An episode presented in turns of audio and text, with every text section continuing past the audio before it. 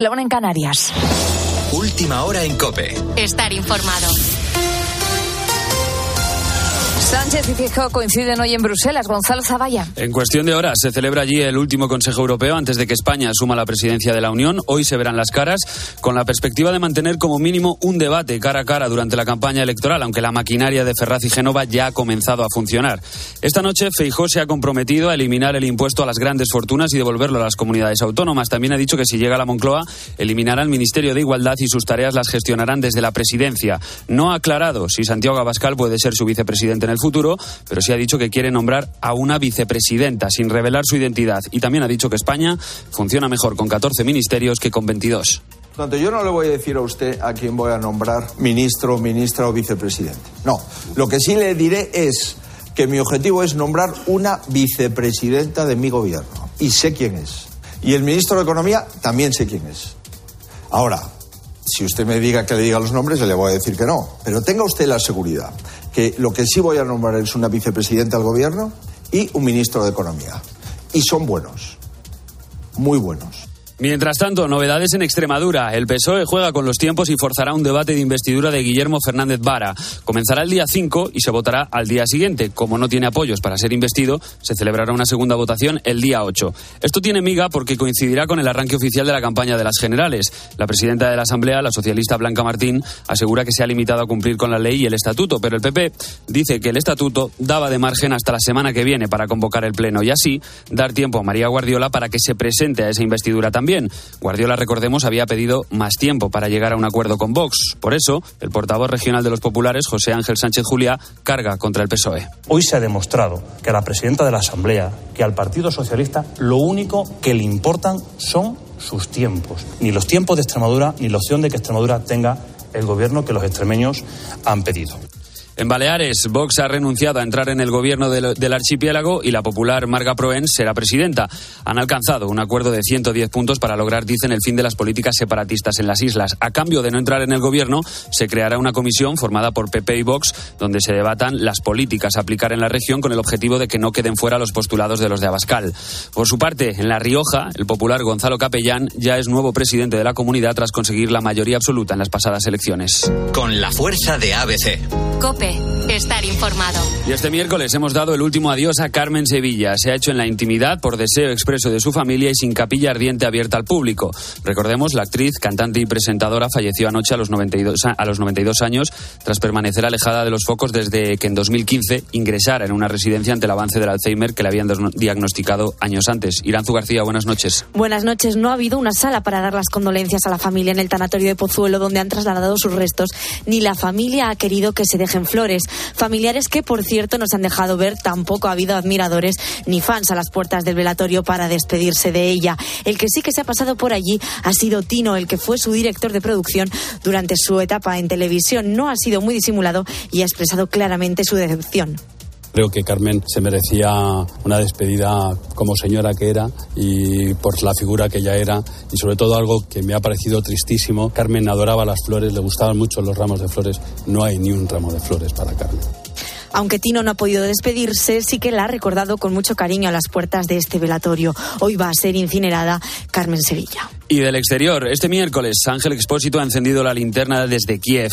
Han podido comprobar de primera mano la situación de la guerra en un país en el que el 30% de la población ha tenido que dejar su casa. Sin embargo, también hay muchos que han decidido quedarse a pesar de la guerra. Alexandra es un ejemplo. Tiene 30 años, vive con su marido en un barrio residencial a las afueras de la capital y estudió en la Universidad de Burgos.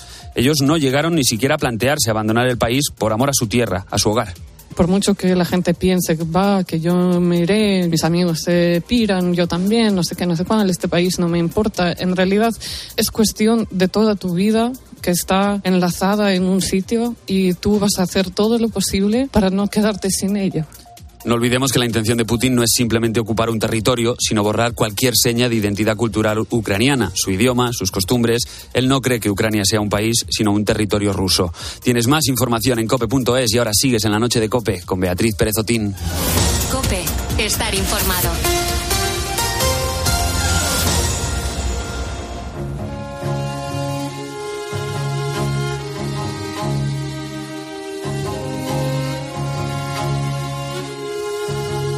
Escuchas la noche. Con Beatriz Pérez Otín. Cope, estar informado. Son las 2 y 5 minutos de la madrugada, es la 1 y 5 minutos si nos escuchas desde las Islas Canarias. Precisamente vamos a inaugurar esta segunda hora juntos, donde nos ha dejado Gonzalo Zavalla en el boletín de las 2 en Ucrania, en concreto en la capital, en Kiev, desde donde Ángel Espósito ha hecho la linterna este jueves y donde hemos conocido a Alexandra, a quien acabas de escuchar.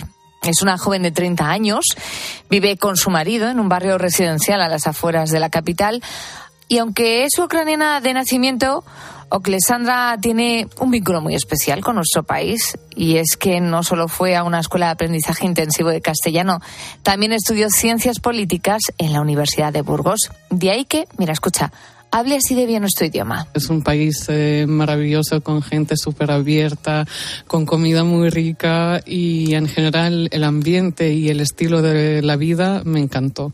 Llama la atención, pero Alexandra le ha contado a Espósito que en Ucrania hay cada vez más interés por el español. Teniendo ese pasado en España, la pregunta está clara ahora.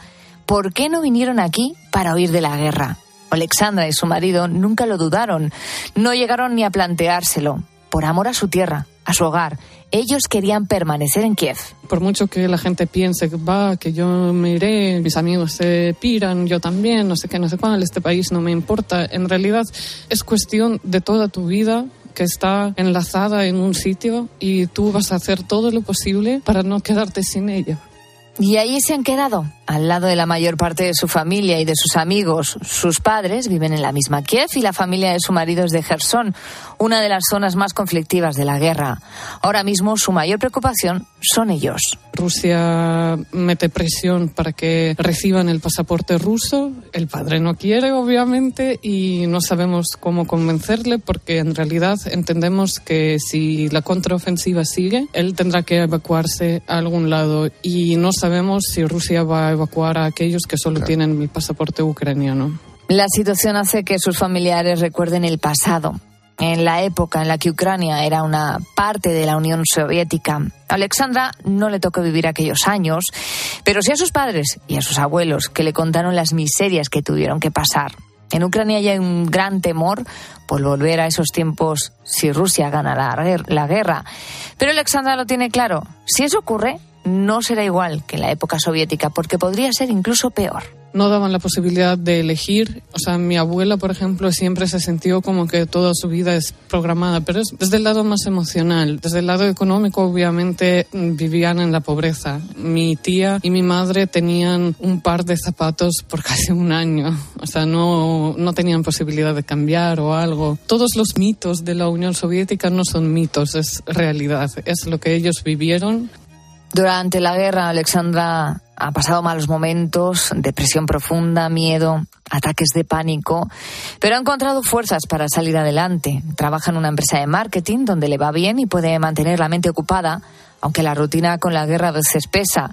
Lo bueno es que no han sufrido escasez de prácticamente nada. Negocios como supermercados o farmacias siguen funcionando, aunque con algunas limitaciones.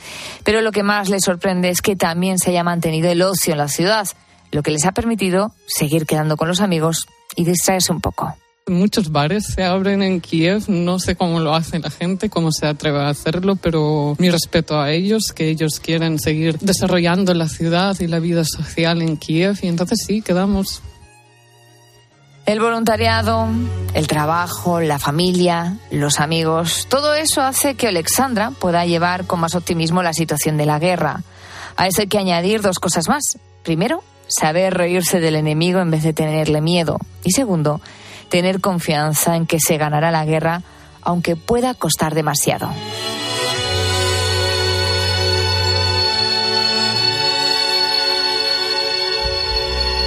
Tengo una isla de deseos concedidos, remarcados amarillos fluorescentes. Es mi ciudad favorita de destino, un bar con buena gente.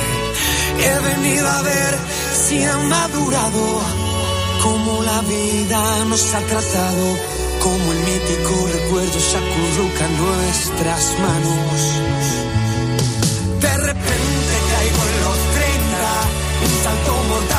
safari selva. Si me dejo llevar, si me dejo llevar por ti, sé que de repente se abrirán las puertas. Pura intensidad recorrer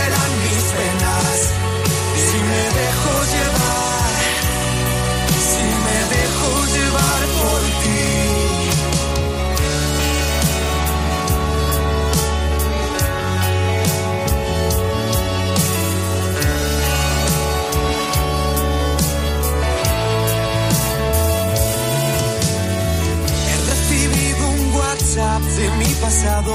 Quiere que hagamos las paces después de lo que ha pasado. Del tiempo sin hablarnos. Son las 2 y 10 minutos de la madrugada. Estás escuchando la noche Cope en directo, la 1 y 10 si nos escuchas desde las Islas Canarias. Estamos compartiendo contigo la canción Salvar y Selva de Vuelo Fiji. En un ratito van a estar con nosotros. Eh, detrás de este nombre tan exótico nos vamos a encontrar con seis músicos que son de Albacete que llevan muchos años en la música. Vuelo Fiji en la noche de Cope antes de que den las tres. Y por cierto, también esperamos a nuestra experta en historia de, de arte que siempre que llega los jueves nos cuenta anécdotas detrás de dichos como por ejemplo la manzana de la discordia.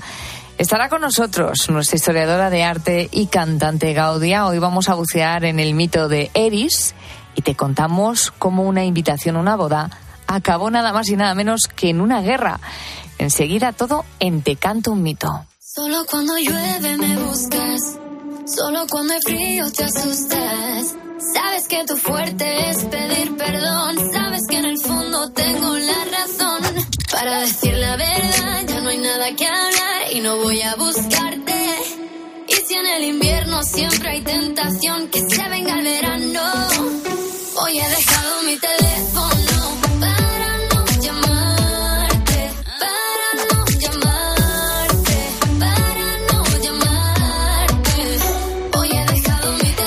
pregunta que les hacemos hoy a los buitos mucho tiene que ver con el teléfono y las llamadas a deshoras. Carlos Márquez. Pues sí, esta madrugada hemos hablado precisamente del trabajo que hacen los teleoperadores. Hemos estado escuchando a Noemí, bueno, que nos ha contado esa experiencia, eh, lo que hay detrás de ese, teléfono, ¿verdad? De ese teléfono que nos llama a horas muchas veces intempestivas. Pues efectivamente hemos conocido esa historia. A pesar de eso, que empatizamos por supuesto con esos trabajos, son molestas objetivamente esas llamadas. Y queremos preguntarte, cuando recibes una llamada de un teleoperador a deshora, ¿cómo las atiendes?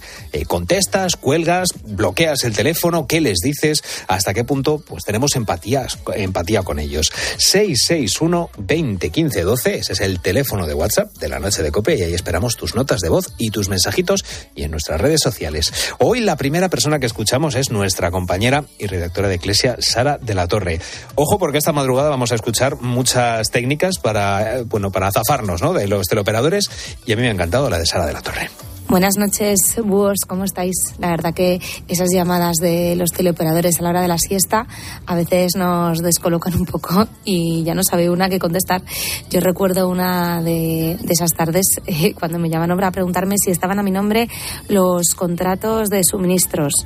Entonces eh, ya se me ocurrió contestarle que yo tenía un problema de adicción al juego y que por eso no podía tener ningún contrato a mi nombre, que todo eso lo gestionaba mi marido. Bueno, Qué es- Sara, claro, ¿eh? hay- Con lo formalita que parece. Claro, es que hay que ver, hay que ver. Muchas veces ponemos excusas que, que, bueno, que rozan lo, bueno, lo lo- Surrealista. claro, lo surrealista. El chef José Domínguez dice, pues sé que no es culpa de las personas que llaman, es culpa de quienes venden los datos de nuestros números telefónicos, pero yo ni respondo ni los escucho cuando me sale un número telefónico de ciertas zonas de España que no conozco. Pues el chef. Y a veces no son zonas de España, ¿eh? que a veces las llamadas te llegan desde Latinoamérica, desde Marruecos. Eso es un número oculto, Número oculto. número de centralita, pues eh, y así no puedo, claro, y hay muchas veces que a lo mejor hay personas que están esperando una llamada para conseguir eh, un trabajo. O del hospital. O del hospital, algo así, de repente ven un número, hay muchas situaciones, claro, que la persona, lo que dice el chef José Domínguez, las personas no tienen el- la, la culpa de esa situación, pero bueno, desde luego que hay veces que, que llaman en unas situaciones que no, que no vienen muy bien. Vamos con unas cuantas estrategias que tienen nuestros buitos para zafarse de las llamadas de los teleoperadores, a ver cómo lo hacen José Antonio, el camionero para acá, Cristina y Antonio de Ellín. Pongo voz de niño y le digo que soy menor de edad y que mi madre no está en casa y que no les puedo atender. Así de sencillo. Y en el momento me cuelgan. Todo dicho bien con educación, claro. Un truco de viejo. Y es una manera de no hacerles perder el tiempo a ellos y yo. Pues empatizo con ellos porque una hermana mía trabajó como tal una temporada, pero después es que me saturan y siempre contesto ha fallecido en extrañas circunstancias cuando preguntan por el titular de la línea y así me los quito del medio. Pues yo cogí el sistema con esta llamada de grabarme en el contestador. Dime, dime, dime. Sí, dime. Y nada, siempre les contesto. Lo malo es a los proveedores que tengo y algún amiguete cuando me llama porque ya está un poco hasta las narices de dime, dime. Se piensan que soy yo y ese, y ese contestador. Paséis muy buena noche. Gracias. Antonio de tiene hasta Oye, toda la familia. Pero cuánto ingenio tenemos entre los buitos, ¿eh? Vamos a encontrar muchas buenas eh, fórmulas, muchas estrategias para, bueno, pues para no atender esas llamadas de teleoperadores que vienen a, a vendernos cosas. Esa es la pregunta, ese es el tema del que te estamos preguntando y esta madrugada queremos que participes, como siempre, a través de notas de voz en el teléfono de WhatsApp de la noche de Cope 661 20 15 12 y si quieres dejarnos tus comentarios y mensajitos en nuestras redes sociales, adelante. En Facebook y Twitter somos arroba la noche de Cope.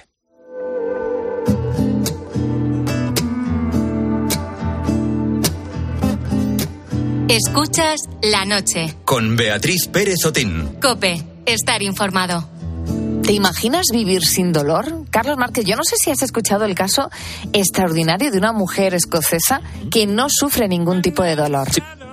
Sí, Nada, sí. ni sufre ni padece. ¿eh? Una, una ventaja, bueno, o, o desventaja en según qué, qué situaciones. Pues vamos a ver, ella se llama Joan Cameron y después de realizarse dos operaciones muy complicadas, una de cadera y otra de mano, pues no le han quedado secuelas, ningún tipo de dolor, algo que según los médicos se debe a una gené- genética extraordinaria, ¿no? La de esta mujer.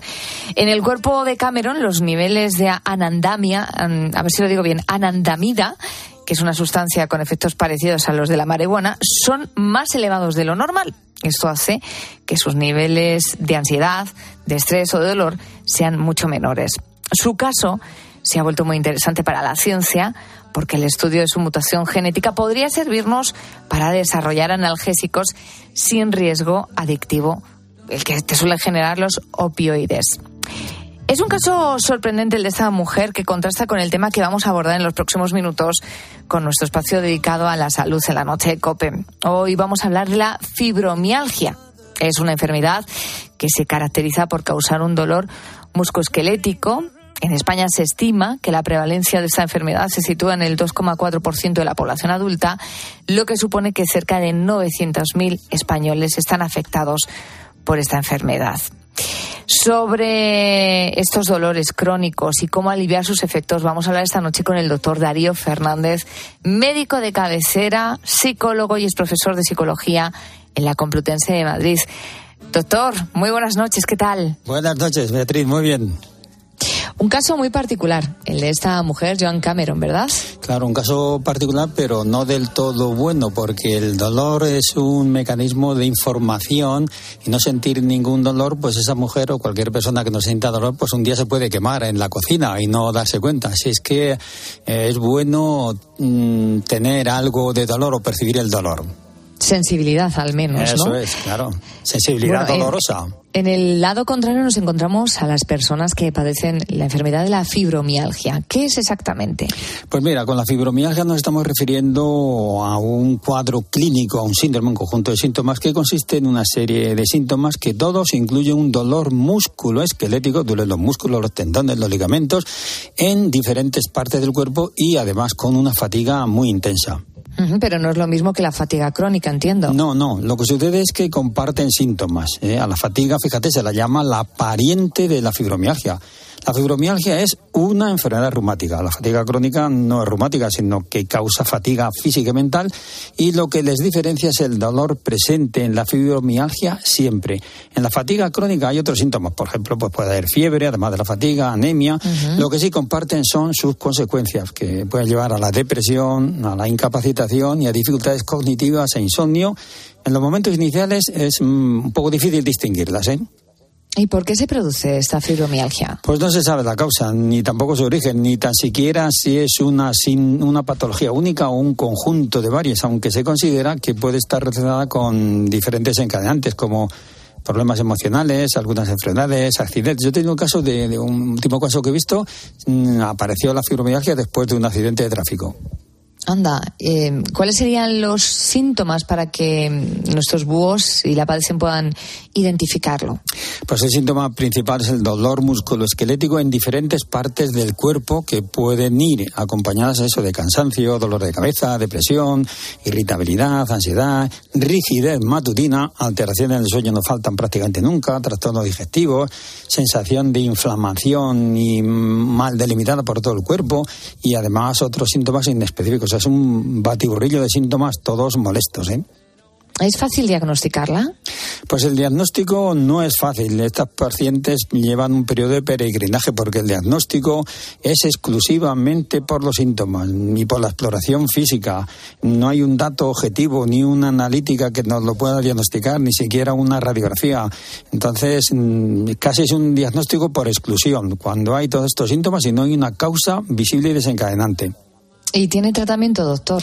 Pues sí, tiene tratamiento. Lo que no tiene es cura, ¿eh? Mm, pero o sea que, es una enfermedad crónica. Es una enfermedad crónica que va a durar pues, prácticamente toda la vida, pero sí que se pueden hacer eh, muchos tratamientos por aliviar sus síntomas y llevar una vida lo más normal posible. Hay que mandar este mensaje, Beatriz. Se puede ser feliz también con fibromialgia.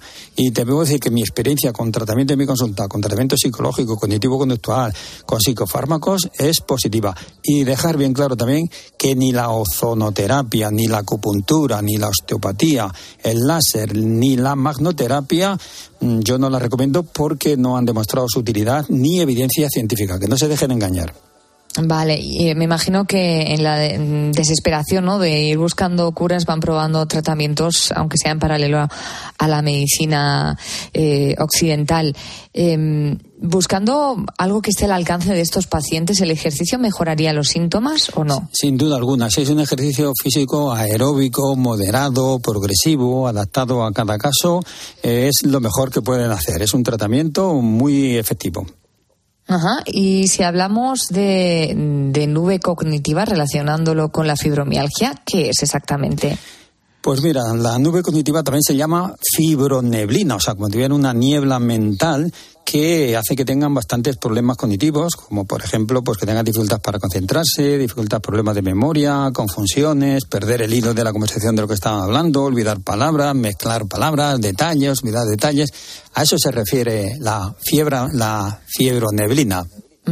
Las personas que padecen fibromialgia podrían llevar una vida normal. ¿Una mujer con esta enfermedad podría quedarse, por ejemplo, embarazada? Por supuesto la mayoría de los fármacos, mira, que, no, que se utilizan en la fibromialgia no están contraindicados, al igual que el resto de tratamientos, psicoterapia, ejercicio físico moderado, mm, en el embarazo, aunque sí que hay que tener cuidado que en los cuidados del bebé pues se van a cansar más y tendrás que necesitar más, necesitarán ayuda, pero fíjate, hay algunas mujeres que relatan que durante el embarazo mejoran sus síntomas, otras Mm, pues están igual, cada uno su prioridad. Lo que sí que es importante es que mm, el médico y la persona, la mujer, valoren el estado físico y mental antes de quedarse embarazada. ¿eh?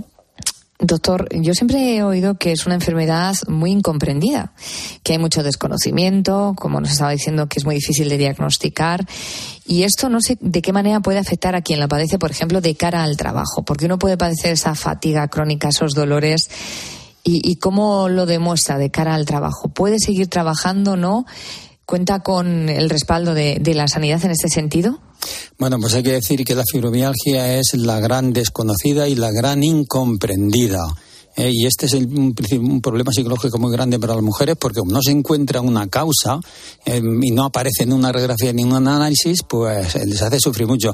Sí que si pueden, pueden, pues deberían trabajar y adaptar su puesto de trabajo lo más posible para que no esté toda su vida girando alrededor de la fibromialgia y sentirse con autoestima elevada y útiles. Lo que sí sería importante es que tuviese el apoyo de la familia ¿no? y de los conocidos. Fundamental, fundamental que los conocidos lo comprendan, la entiendan, la apoyen y no la tomen por histérica o por loca. Porque además, y además te digo una cosa, los familiares también tienen que adaptarse, porque el estar todos los días con una persona que se está quejando y está totalmente fatigada, y una de las quejas que dicen, pero bueno, ¿de qué está cansada si no trabaja, si no hace nada? Pues esa comprensión es muy importante. ¿Produce dolor? No falta, el dolor no falta y además en muchos sitios y además en el dolor, fíjate, tienen alterado la sensibilidad de tal forma que algunas incluso hasta el roce de, de, una caricia puede producir el dolor y tienen una hipersensibilidad y, y estímulos sensoriales que para nosotros no son dolorosos, para ellos son dolorosos, sí. Entiendo que también puede afectar a la sexualidad. Claro, por supuesto, con todas estas molestias, con esta incomprensión, pues además también puede haber alteración en cualquiera de las fases de la sexualidad, en el deseo, en la excitación, incluso en la, en la fluidez, eh, de, en la, puede producirse quedar vaginal. Bueno, pues si te parece, doctor Darío Fernández, vamos a hacer lo que nos gusta a nosotros, que son pues esa ronda de preguntas rápidas. vamos con ellas. Vamos con ellas. Comenzamos primero con los mitos. La fibromialgia es solo un problema psicológico, ¿es verdad? Falso, es una enfermedad real que causa dolor crónico y otros síntomas como hemos comentado, aunque se cree que los factores psicológicos pueden contribuir a incrementar los síntomas. Mito número dos. La fibromialgia solo afecta a las mujeres. Falso, falso. Es más común en las mujeres, pero también puede afectar a los hombres y a los niños. Alrededor del 10% afecta a los hombres. Eh, ¿Se puede curar con una dieta especial? No, esto hay que dejarlo bien claro, no existe una dieta específica que cure la fibromialgia. Sin embargo, claro, una alimentación saludable y equilibrada pues puede ayudarlo a mejorar sus síntomas y proporcionarle una mejor calidad de vida. Los medicamentos son la única opción de tratamiento para la fibromialgia, ¿verdadero o falso? Falso, falso. Existen medicamentos, los medicamentos pueden ser útiles, pero también existen otras, otras opciones no farmacológicas que son efectivas. Por ejemplo, la terapia cognitivo-conductual psicológica, el mindfulness, el yoga y algunas terapias complementarias. ¿Los síntomas de la fibromialgia son siempre iguales en todas las personas? No, cada paciente es distinto. Los síntomas pueden variar de una persona a otra. Hay algunas, fíjate, que pueden experimentar dolor intenso y otra fatiga y otras fatiga o insomnio. También depende de su estrategia de afrontamiento. ¿eh? ¿Se puede trabajar y llevar una vida normal con fibromialgia? Sí, de hecho muchas personas con fibromialgia pueden trabajar y llevar una vida absolutamente normal con el manejo adecuado de la enfermedad. ¿Es causada por lesiones o traumatismos físicos? Pues en algunos casos la fibromialgia está asociada a lesiones físicas. Mm, aunque la causa exacta de la enfermedad aún se desconoce, sí que se cree que la fibromialgia puede ser causada por una combinación de factores psicológicos, traumáticos, genéticos, biológicos y psicológicos. ¿Se la puede considerar una enfermedad rara? No. Eh, es poco común, pero no es raro. Existe en el 2% de la población y nueve casos de nueve casos de mujeres hay por uno de hombre.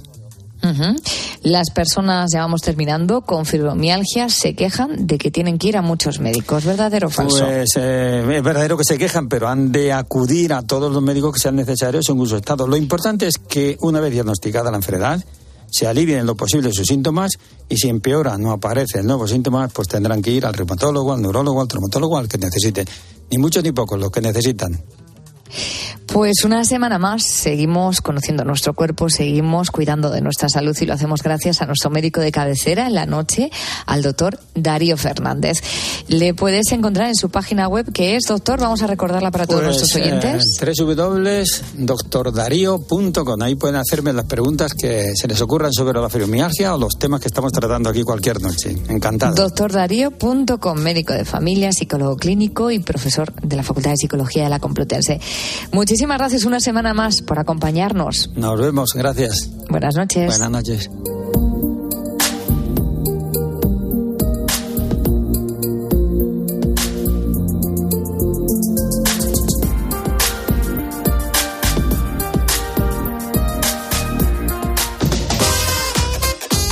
Escuchas la noche. Con Beatriz Pérez Otín. Cope, estar informado. Putin afronta su mayor desafío tras la rebelión de los mercenarios del grupo Wagner. ¿Es Rusia más peligrosa ahora? ¿Querrá Putin demostrar su fuerza? ¿Está Ucrania más cerca de ganar la guerra? ¿Se frenaría la escalada de precios? Casi 500 días después de la invasión y en el momento más delicado para Putin, Ángel Expósito viaja a Kiev para contarte la última hora sobre el terreno. Estamos en el centro de Kiev, capital de Ucrania, hoy por hoy. Este jueves, la linterna de Cope en Ucrania con Ángel Expósito. Escúchalo desde las 7 de la tarde. También en cope.es y en redes sociales.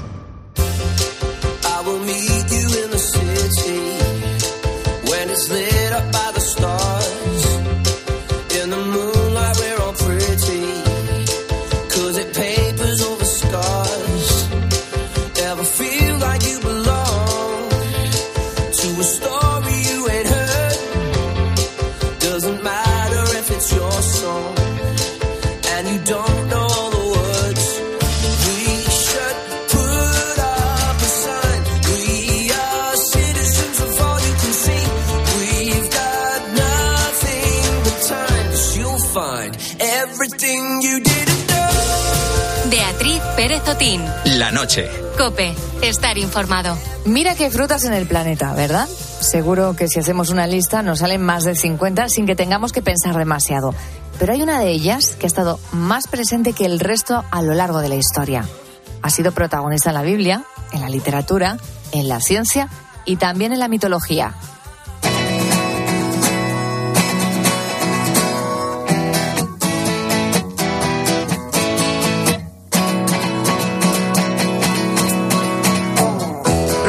Ya sepas de qué fruta te estoy hablando. Sí, de la manzana. De la manzana de Adán y Eva. La que cayó sobre la cabeza de Newton, la que fue atravesada por una flecha, la flecha de Guillermo Tell, la que le dio la bruja a Blancanieves y la que sembró la discordia en el Olimpo de los dioses.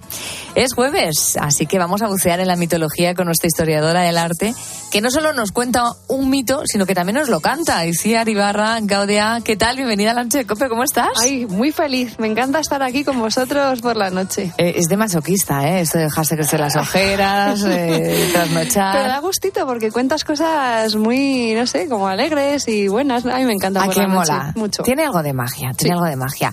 Bueno, pues Isiar, por si mm, la acabas de conocer, querido búho, cada 15 días nos visita y nos trae un mito basado en una frase hecha que usamos en nuestro día a día.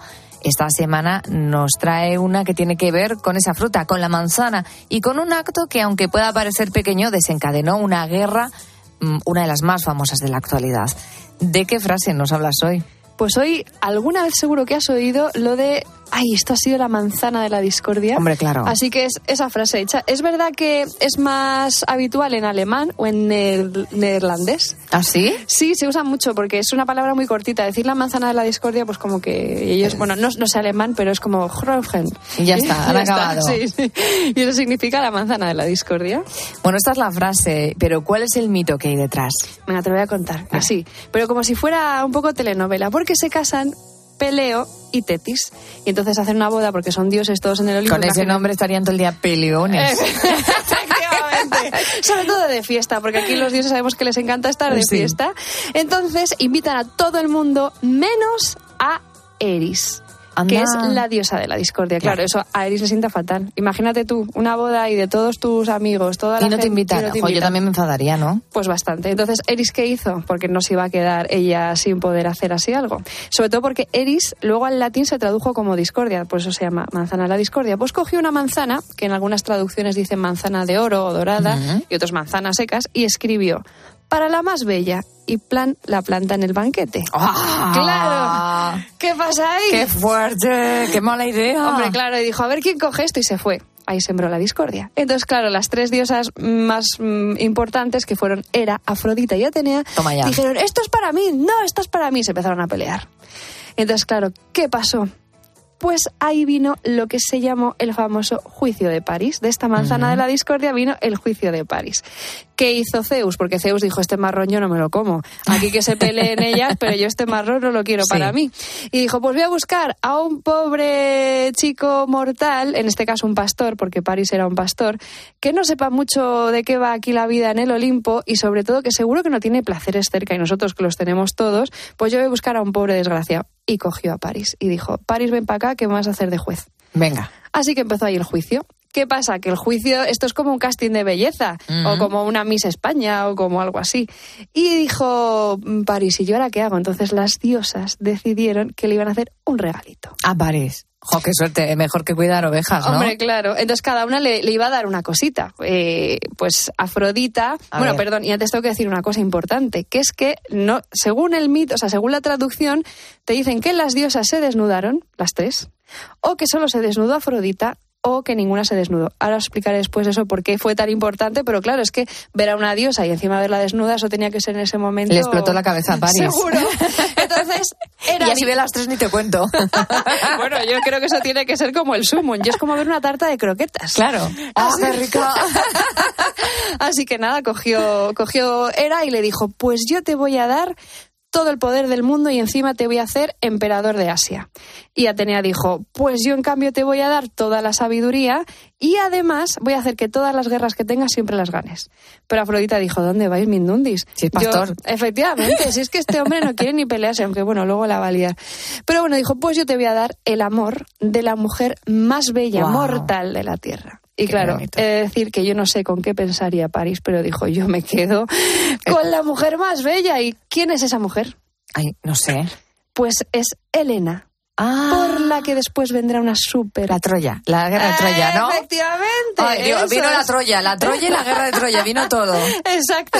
Así que claro, ahí el hombre se dejó, se dejó seducir por la- el amor de la mujer eh, más bella del mundo. Ay, qué bonito.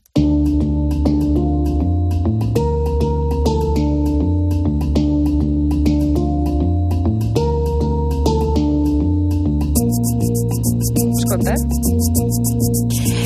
Antes has dicho que esta elección desembocó una guerra muy famosa, que era la guerra de Troya. ¿Cómo se dio esa guerra? Claro, porque es que esto era un regalo envenenadito. Afrodita le dijo, yo te dejo que elijas a esta, que es la más bella, pero es que ya tenía marido. Resulta que Elena... Ya estamos, culebrón total. Claro, súper culebrón, nos lo iba a poner fácil. Elena ya estaba casada con Menelao, que Menelao era el rey de Esparta, o sea, no era cualquier rey. Pero París dijo, no, no, no, que a mí esta ya me la habéis regalado, esta para mí. Entonces se fue a Esparta, cogió a Elena, la raptó y se la llevó para Troya. Ah, la ratón. Ni siquiera dijo, ¿te quieres venir conmigo? No sé, eh, no, a ver, supongo que la sedujo, le dijo, soy pastor, me han Mira cuántas Olimpo". tengo. tengo unas colegas muy majas como Afrodita. Sí, he estado en una fiesta con los dioses, ya soy súper influencer, no sé. Entonces se la llevó, se la llevó a Troya. Y claro, ahí qué pasó, que Menelao dijo, ¿pero dónde vas tú con mi mujer? Y se fue para Troya y la guerra estalló. ¿Y qué guerra? Hombre, claro, eso vamos a hablar, ¿eh? porque también en otros capítulos próximos veremos que Troya también da para bastantes frases hechas. Pero verdad, sí, sí. es Pero esto que sepas que la manzana de la discordia trae cola. Y la cola que trae es Troya. Esta sección no se llama Cuéntame un, un mito, se llama Cántame un mito y, y lo que haces es resumir la frase o el mito en una canción. Vamos a compartir con los oyentes cómo suena el mito de la manzana de la discordia en la voz de Gaudea. Por culpa de una manzana se hizo un certamen de belleza. Tres diosas alborotaban a un pobre pastor su cabeza. Afrodita fue la ganadora, entregando a Elena París. Qué guerra agotadora invitar a Eris a la boda, por no invitar a Eris a la boda, por no invitar a Eris a la boda. ¿Sabes qué me estoy acordando? Que pasó algo muy parecido también con eh, la Bella Durmiente. Claro, es que Maléfica se, se enfadó porque no la invitaron a la fiesta de, Claro. no sé si sería el bautizo o la fiesta de presentación de Algo la Bella Aurora. es verdad. Y claro, por eso hizo el conjuro que dormiría 100 años, se pincharía con un oso. Un, Si es que al un final, uso. un uso, sí, Uso, sí. uso. Al final todas estas historias, los mitos, los cuentos, Todos están leyendas- relacionados. Sí, hombre, y mira la manzana, que de manzanas famosas hay. Me ha encantado, ¿eh? Hoy, por cierto, una manzana al día mantiene al médico lejos. ¿Ah, sí? One apple a day, eh, go doctor away. No, no lo sabía, qué bueno. Pues mira, también son buenas para la salud. Eso dice al menos uno de los refranes en inglés eh, más populares. Hombre, porque Eva no le dio de comer un bizcocho, le dio una manzana. Muy ¿eh? saludable. Claro. Muy saludable. hijo. que te tienes que cuidar un poquito que me estás, Adán, echando algo de barriguilla. ¿eh? Exacto. Gaudia, nos vemos dentro de 15 días, ¿no? Eso, con muchas ganas y muchas gracias. Y además que sepáis que hoy yo la manzana se la hubiera dado a Beatriz porque está muy bella. Caliste Ay, para ay, ti. Gracias. Oye, me gustan las manzanas. A, voy a ver si encuentro alguna por la emisora. Genial.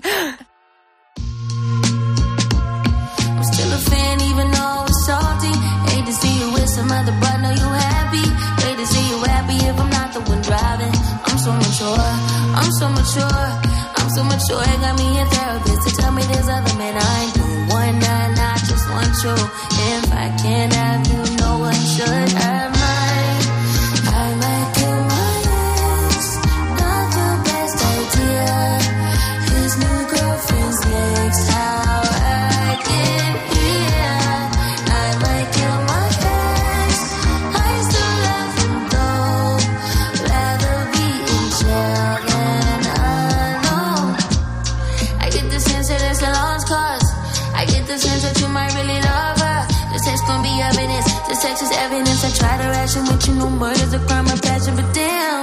was out of reach.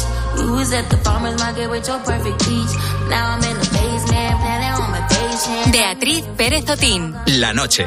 Cope. Estar informado. En nuestra vida tomamos muchas decisiones. Unas son buenas, otras no tanto. A veces en caliente y otras, las más importantes, las pensamos mucho. Hay decisiones que para ser tomadas hay que ser valientes, sobre todo aquellas que suponen un antes y un después en nuestra vida. Los cambios hacen que dejemos de controlar lo que conocemos, que demos un salto al vacío hacia lo desconocido, pero tras ese paso hacia adelante, hacia la nada, tras ese momento aterrador en el que piensas que la has liado, todo se puede convertir en algo bello, bello como es volar. Tengo una isla de deseos concebidos, remarcados amarillos fluorescentes. Es mi ciudad favorita de destino, un bar con buena gente. He venido a ver si han madurado, cómo la vida nos ha tratado, como el mítico recuerdo se acurruca en nuestras manos. Los cambios no son fáciles, pero si se hacen correctamente pueden hacernos muy felices. Yo creo que eso es lo que le ha, ha pasado a nuestros siguientes invitados en la noche. Ellos dieron hace cuatro años un salto al vacío y decidieron poner fin a un proyecto en el que llevaban trabajando casi 10 años. Hoy vienen a presentarnos el primer adelanto del que será su segundo disco de esta nueva etapa. Y está con nosotros su cantante, el cantante de vuelo Fiji. Tenemos a Toño Cabañero. ¿Qué tal? Buenas noches. Pues estoy súper feliz, en fin. Vuestra casa Fiji siempre, ¿no? Fiji. No quería dejarlo para el final, pero, pero sí, por supuesto que sí. Es un gustazo estar en Madrid esta noche eh, con vosotros, jo. Y, y además que todo lo que has dicho es, es verdad, pero parece que si no te lo cuenta alguien de fuera, no, no eres consciente de, de esa verdad, ¿no? Así que muchas gracias por, por esa introducción tan bonita. ¿Recuerdas cómo fue ese salto al vacío? ¿Era tan tan al vacío o ya el bagaje de esos 10 años os, os daba cierta seguridad? No, no, creo que daba miedo. Eh, todo cambio, por, por duro que sea, creo que es necesario, ¿no? Porque dentro de ese miedo reside la evolución y, y el verte con miedo es lo que te hace levantar las orejas y e intentar estar alerta para, para el siguiente golpe. Sí es cierto que fue un conjunto de cambios que, que no sé, no sé, no fue sencillo de, de gestionar, ¿no? O de, o de digerir, pero a toro pasado estamos encantados de, de haber lanzado todo lo que sea del corazón porque, porque es el camino correcto. Las cosas que se hacen con el corazón parece que sí, que son el, camino correcto. Para quien os esté conociendo hoy por primera vez, tenemos que decirles que Vuelo Fiji lleva funcionando desde el 2018, pero que antes teníais otro nombre que era el Rincón de los Sueños. A mí me parece que es un cambio muy metafórico, porque pasasteis de estar arrinconados a volar. Nosotros en la noche de COPE nos hacemos llamar búhos, así que volamos también. De, volar entendemos un poco.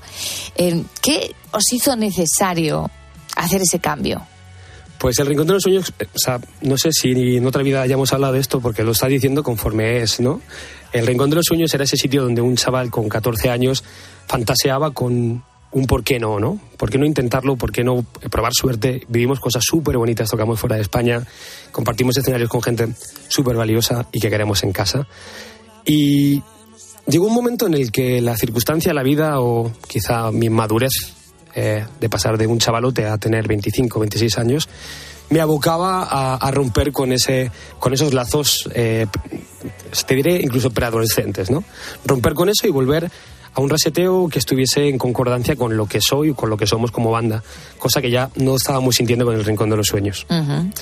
Un disco, un parón, un cambio de, no sé, de norte quizá, nos hizo atrevernos a, a, a, pasar de un rincón donde estamos soñando a coger un vuelo al paraíso o a intentarlo, ¿no?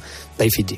Y hablando de tomar decisiones, ¿qué consejo le darías a alguien que esté ahora mismo precisamente dando vueltas en la cama sin poder dormir, escuchándonos y, y con esa necesidad de tomar una decisión en su vida?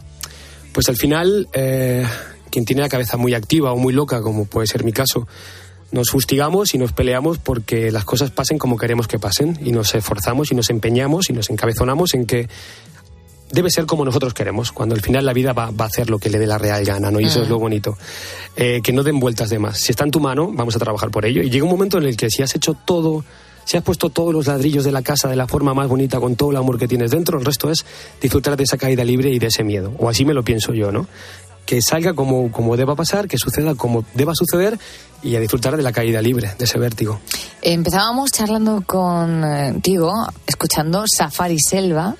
Yo no sé si esta canción está dedicada a vosotros, a este proceso de cambio. ¿De qué habla en realidad este tema? Es eso, es, vamos, El Safari Selva. Realmente es eso, es la pelea personal entre un safari, que es como un viaje controlado, ¿no? Donde todos los animales son colegas y se llevan bien con el que va con el todoterreno, a, a la selva, ¿no? ¿Qué hago? ¿Me quedo en mi vida de, de- con mi trabajo estable, con mi tranquilidad, mi rutina, mi, mi viajecito, si me lo puedo permitir? ¿O me lanzo a, a experimentar otros sentimientos, sensaciones, otros miedos? Y, y vamos, el, el propio tema lo dice que al final sé que merecerá la pena, que las puertas se abrirán y que la intensidad recorrerá mis venas, ¿no? Estamos en eso, ¿no? Aprendiendo de, de ese vértigo, de ese miedo. Y sin lugar a duda, por, por tiempo todavía, llevamos 15 años, un poquito más va a tocar disfrutar de, de este vértigo. Hay una cosa que me llama la atención de vuestro nombre, que suena como muy lejos, exótico. Vosotros sois de Albacete. Eh, ¿A quién se le ocurrió el nombre? Eh, ¿cómo, ¿Cómo se os ocurre? ¿Qué significa? No sé si habéis estado alguna vez en Fiji. No, ojalá, no, ojalá. ojalá. Tenéis que ir. Debemos ir. Debéis Eh, ir, claro. Sí es cierto que el nombre salió un poquito después de mirar los billetes a, a Fiji. Porque no podemos pagarlo de momento, ¿no? Pero Sí.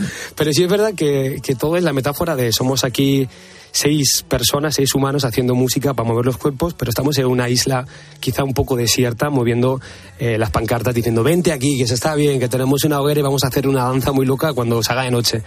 Y es un poco esa, esa idea que, que en su momento plasmaba nuestra batería, que era nuestro señor Ruescas, Agus Ruescas, no pudo continuar con nosotros, pero está en esencia absoluta siempre. Y, nacía después de un disco con Guillermo Mostaza. Y era, el disco era una fotografía de ese momento y ese momento era Vuelo Fiji, o era un cambio. Vuelo Fiji que tiene un verano muy intenso con un montón de, de conciertos, participan en festivales y yo creo que para conocer la esencia de un grupo lo mejor es escucharle. Soy seis, viene de momento solo, solo Toño Cabañero, pero viene muy bien acompañado porque trae su guitarra y va a presentarnos otra de las canciones que encontramos en este segundo disco de Vuelo Fiji, Luke Strike. Por ¿no? favor, claro Así que es sí. como se llama la canción. ¿Tiene algo que ver con esa marca de tabaco o nada que ver? Pues mayormente viene siendo eh, ese golpe de suerte de, de, de qué puede pasar, ¿no? De, de cuando das con una persona que merece la pena. No diré si esa persona consumía la que strike o no, pero sin lugar a duda es un golpe de suerte. es un golpe de suerte. Te escuchamos. Te derramaste como la arena, dejaste llena la casa de ti, te diste toda, fuiste toda para ti. Qué bien queda en la ciudad cuando la luz se va. Y tú decides habitar conmigo. Todo lo que corre por delante va detrás de ti. Todo lo que para ti es importante, todo lo es para mí.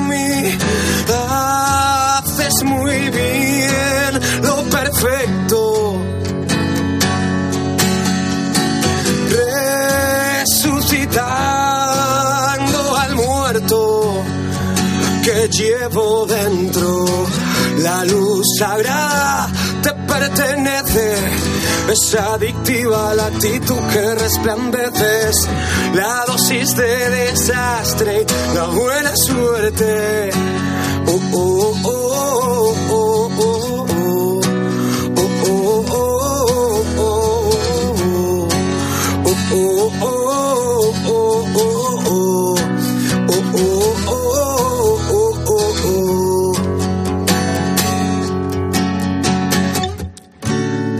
Entraste por la vena cava, usaste todas tus bengalas para llamar la atención. No te hizo falta pedir nuestra canción. Qué suerte nacer donde he nacido y conocerte. Pensar que lo aburrido es no beberte no ser parte de la tentación a boca llena. Todo lo que corre por delante va detrás de ti.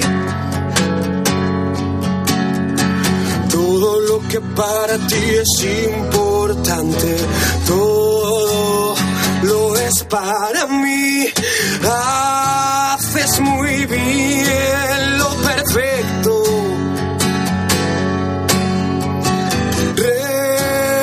Resucitando al muerto que llevo dentro. La luz sagrada te pertenece. Es adictiva la actitud que resplandeces. La dosis de desastre, la buena suerte. Oh,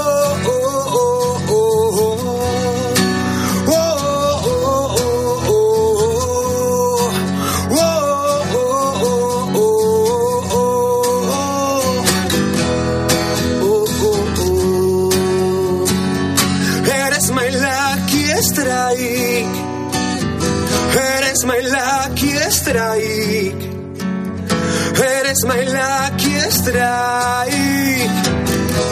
My. ¡Bravo! Muy bien, qué gusto escuchar en la madrugada música en directo. Eh, ya se habrán dado cuenta a estas alturas de la conversación, de la charla que estamos teniendo con Toño, que Vuelo Fiji tiene un estilo musical muy reconocible. Yo creo que es un logro hoy en día, ¿no? Porque a una banda lo que le interesa es diferenciarse del resto. Eh, no sé si tenéis gustos en común, los es que formáis Vuelo Fiji, porque qué difícil, ¿no? El crear una marca de identidad, un sello de identidad. Pues es muy complejo, ¿no? Porque al final te pasas una vida entera buscando cuál es tu seña de identidad. Y musicalmente te diré una cosa y en directo creo que te diré otra. Pero musicalmente al final somos una banda que lleva en su grueso juntos pues esos 12, 13 años, ¿no? Al final yo era un chaval con 16 años y, yo mamé mucho de lo que ellos me ofrecieron de, de, de Rod Stewart, de, de los Beach Boys, de los Beatles, de Led Zeppelin, porque ellos son de ahí, ¿no? De ahí. Yo vengo de otro lugar. Yo el primer disco que, que me encontré en mi casa fue Luis Fonsi, para que te hagas una idea, ¿no? Y al final fui derivando Bueno, a, a- escuchar... una mezcla de todo Sí, está bien. Sí, una mezcla muy agresiva, muy Sí. agresiva. Pero luego sí es verdad que, que fui mamando más pop, rock y, y todo casi siempre nacional. Luego me abrí mucho más a lo internacional. Con decirte que John Mayer al final es mi figura referente, ¿no? Pero no tenemos nada que ver con eso, creo. Al final, cuando juntas en una coctelera tantas ideas y tanta gente y tanta esencia y sale, pues quizá tu fórmula personal, ¿no? Es verdad que las canciones eh, tú puedes escuchar algo de Vuelo Fiji y te puede gustar más o menos, el tono de voz más o menos, pero creo que la esencia, y si la gente ha sido honesta con nosotros, creo que en directo tenemos, es nuestro santo grial. El directo es donde realmente creo que hemos nacido para eso, para derramarnos, para ¿Cómo- conectar con ¿Cómo disfrutáis de los directos? ¿Cómo es veros? Veros no sé, porque yo no, o sea, nunca nos hemos visto, pero yo, por lo que yo noto, creo que La energía, ¿no? Es lo más bonito que, me ha pasado en mi vida. Y si llevamos 15 años, si hoy nos hemos pegado 400 kilómetros solo para charlar contigo, es porque hay algo que nos merece la pena. Y, eso es el directo, eso es lo que nos encontramos cuando estamos lejos de casa y en casa. Jo, es pues lo más romántico que yo he experimentado en mi vida. Esa conexión que, que no sé, es muy especial. Y, y 15 me- años juntos, seis personas, eh, sois muchos, eh, sois un número par. Yo no sé cómo se toman las decisiones, si va por votación o, o siempre hay alguien que lidera más que otro. No todos aguantaron, debo decir, porque empezamos con Quique Ruescas y, y Greg Ruescas y, y Víctor Perona y ellos se marcharon, no podían continuar.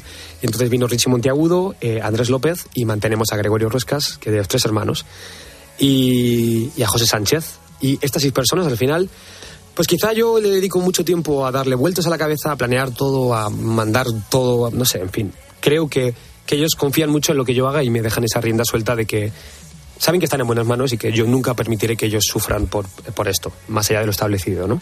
Por lo tanto, tengo esa mano libre de hacer y deshacer. Tomar decisiones. Siempre con, con su visto bueno y con su aprobación. Si no, no merece la pena, pero casi siempre me la dan. Así que gracias desde aquí, desde Madrid.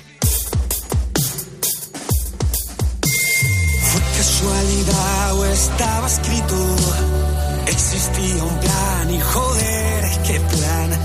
Te vi venir, pensé que estabas loca. Tu exótico acento de guanche, pelirroja con dos besos. Controlar esa emocional que iba por dentro. Aquí estamos escuchando otra de las canciones que encontramos en este segundo disco de vuelo Fiji. Vienen desde Albacete. Como dice Toño, han hecho estos 400 kilómetros para compartir su música. Y anda que no les queda, mmm, quedan, mejor dicho en plural, kilómetros que recorrer durante todo este verano, porque he hecho un ojo a la gira y vais a estar en festivales eh, en julio, agosto, septiembre llegará el otoño y también seguís teniendo conciertos, incluso cogeréis un avión para ir a Tenerife. Eh, si va todo bien, alguno más. ¿eh? Y alguno estamos más, trabajando ¿no? para coger por lo menos otros cuatro más. Tenéis por delante un buen safari. Es un buen safari, ¿verdad? Sí, sí, Daba sí. miedo, porque sí es verdad que hemos estado de Albacete a Barcelona, Cádiz, Zaragoza, Ibiza, eh, bueno, el FIP eh, o, o Antorchas, no sé. Es todo, después de una pandemia, de, de- de sufrir tanto por porque todo no ande, ¿no? A, a meterte en una furgoneta y decidir ponerla directa y llegar donde tengamos que llegar. Se pasa mal, da miedo, ¿no? La cabeza, la maldita cabeza. Pero al final, jo, qué felices somos cuando miramos la agenda y vemos que, que vamos a descansar poco. Eso es una buena noticia para un grupo Sí. como vosotros. Eh, para mi madre quizá no tanto. Pero yo sé que ella sabe que, que hemos nacido para sufrir de esta manera tan bonita. Y que eres feliz. Sí, por supuesto. Sois Claro, felices. claro. Si no, no haríamos esto, ¿no? Nadie nos obliga. Nadie. Y al final, cuando pasan años y, y experiencias, se reafirma la idea de que hay que seguir intentándolo. Bueno, pues es un ejemplo de que al final hay que ser valiente, hay que tomar decisiones, hay que ser también persistente en lo que uno sueña y el resultado eh, del éxito es el resultado de mucho trabajo. Esperamos que sigáis volando muy alto, que sigáis tomando decisiones valientes y que todas ellas os traigan cosas buenas. Me despido de Toño, cantante de vuelo Fiji. Muchísimas gracias por estar con nosotros y muchísimas gracias por este regalo que nos hacéis con la música. Que vaya bien. Siempre a vosotros. Fiji, vuestra casa.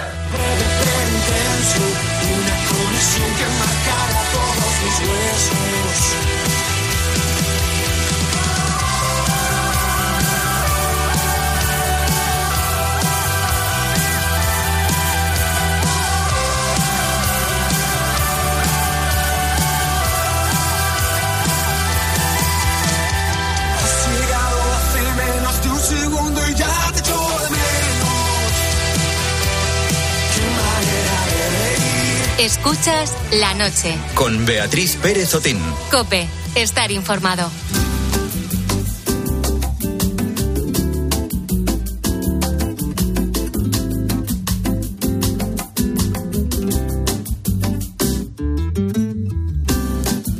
Apenas quedan dos minutos para estrenar hora. Llegará a las tres de la madrugada, a las dos en Canarias. Y veo que está pues, pues muy atareado Carlos Márquez ahí charlando con todos nuestros buitos y hablando del tema que nos ocupa hoy. Cuéntanos. Bueno, pues eh, efectivamente esta madrugada eh, estamos muy ajetreados porque es un tema que está gustando mucho a los buitos esta madrugada. Ah, hemos hablado del trabajo de los teleoperadores y preguntamos, pues, ¿cómo manejas tú esas llamadas? ¿Cómo las atiendes? Si contestas, mantienes una conversación con ellos, cuelgas, ¿qué les dices? ¿Hasta qué punto empatizas con ellos? Cuéntanos cómo te llevas con los teleoperadores en el 661 20 15 12, teléfono de WhatsApp de la noche de Cope, o si prefieres, utiliza las redes sociales del programa. En Facebook y en Twitter somos arroba la noche de Cope. Sin trampas, sin trucos y sin traje. No me interesa el mostrado del que la gente presume. Estoy contigo por tu olor, no por tu perfume. No me interesa el mostrado del que la gente presume. Estoy contigo por tu olor, no por tu perfume. Testigos de la fe. La vivencia de los cristianos en Cope. María del Carmen Fernández, directora de la Conferencia Española de Institutos Seculares. Que el laicado, mm, pues a partir del Vaticano II ha tenido, pues eso ha sido muy reconocido, como era de esperar, con una voz plenamente en la Iglesia y, bueno, pues efectivamente nuestra condición de laica la mantenemos, pero sí que tenemos una consagración real por los consejos evangélicos. Mm, Nos alegramos de todo lo que el laicado en este momento pues está viviendo y se está implicando, porque bueno, pues era de esperar también, ¿sabes? Eso.